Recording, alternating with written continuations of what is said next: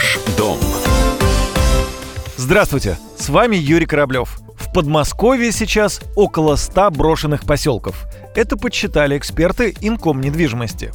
Треть из этих населенных пунктов пустует больше пяти лет – Шансы на их возрождение минимальны, считают специалисты. Брошенные поселки встречаются на разных направлениях и на разном расстоянии от Москвы, но чаще более 50 километров от столицы.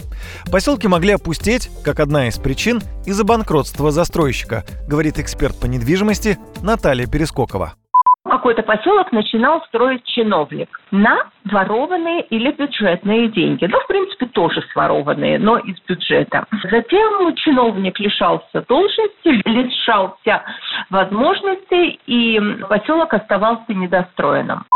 Вот один такой пример. В окрестностях села Ильинское под Яхромой стоит целая линия домов таунхаусов. Трехуровневые квартиры с гаражами и двориками для барбекю в конце 2000-х выставлялись на продажу по 20-30 миллионов рублей.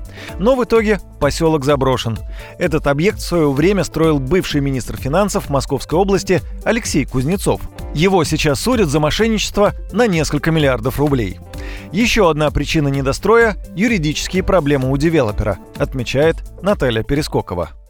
Когда нет разрешительной документации. Например, какой-то там, ну, компания, предприниматель планирует строить поселок, но не получает всей необходимой документации разрешительной на электроэнергию, на проведение газа, водоснабжения. Тогда это тоже тупиковая ситуация, когда не удается договориться с администрацией. Но иногда с администрацией не удается договориться даже не потому, что кто-то не хочет в администрации, а потому что бывает, что ну, это технически невозможно.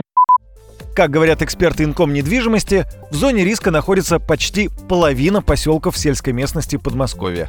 Какие-то из них уже сейчас полузаброшены. По мнению специалистов, 8 из 10 поселков на загородном рынке Подмосковья может ожидать подобная участь. На этом у меня все. С вами был Юрий Кораблев. До встречи в эфире. Ваш дом.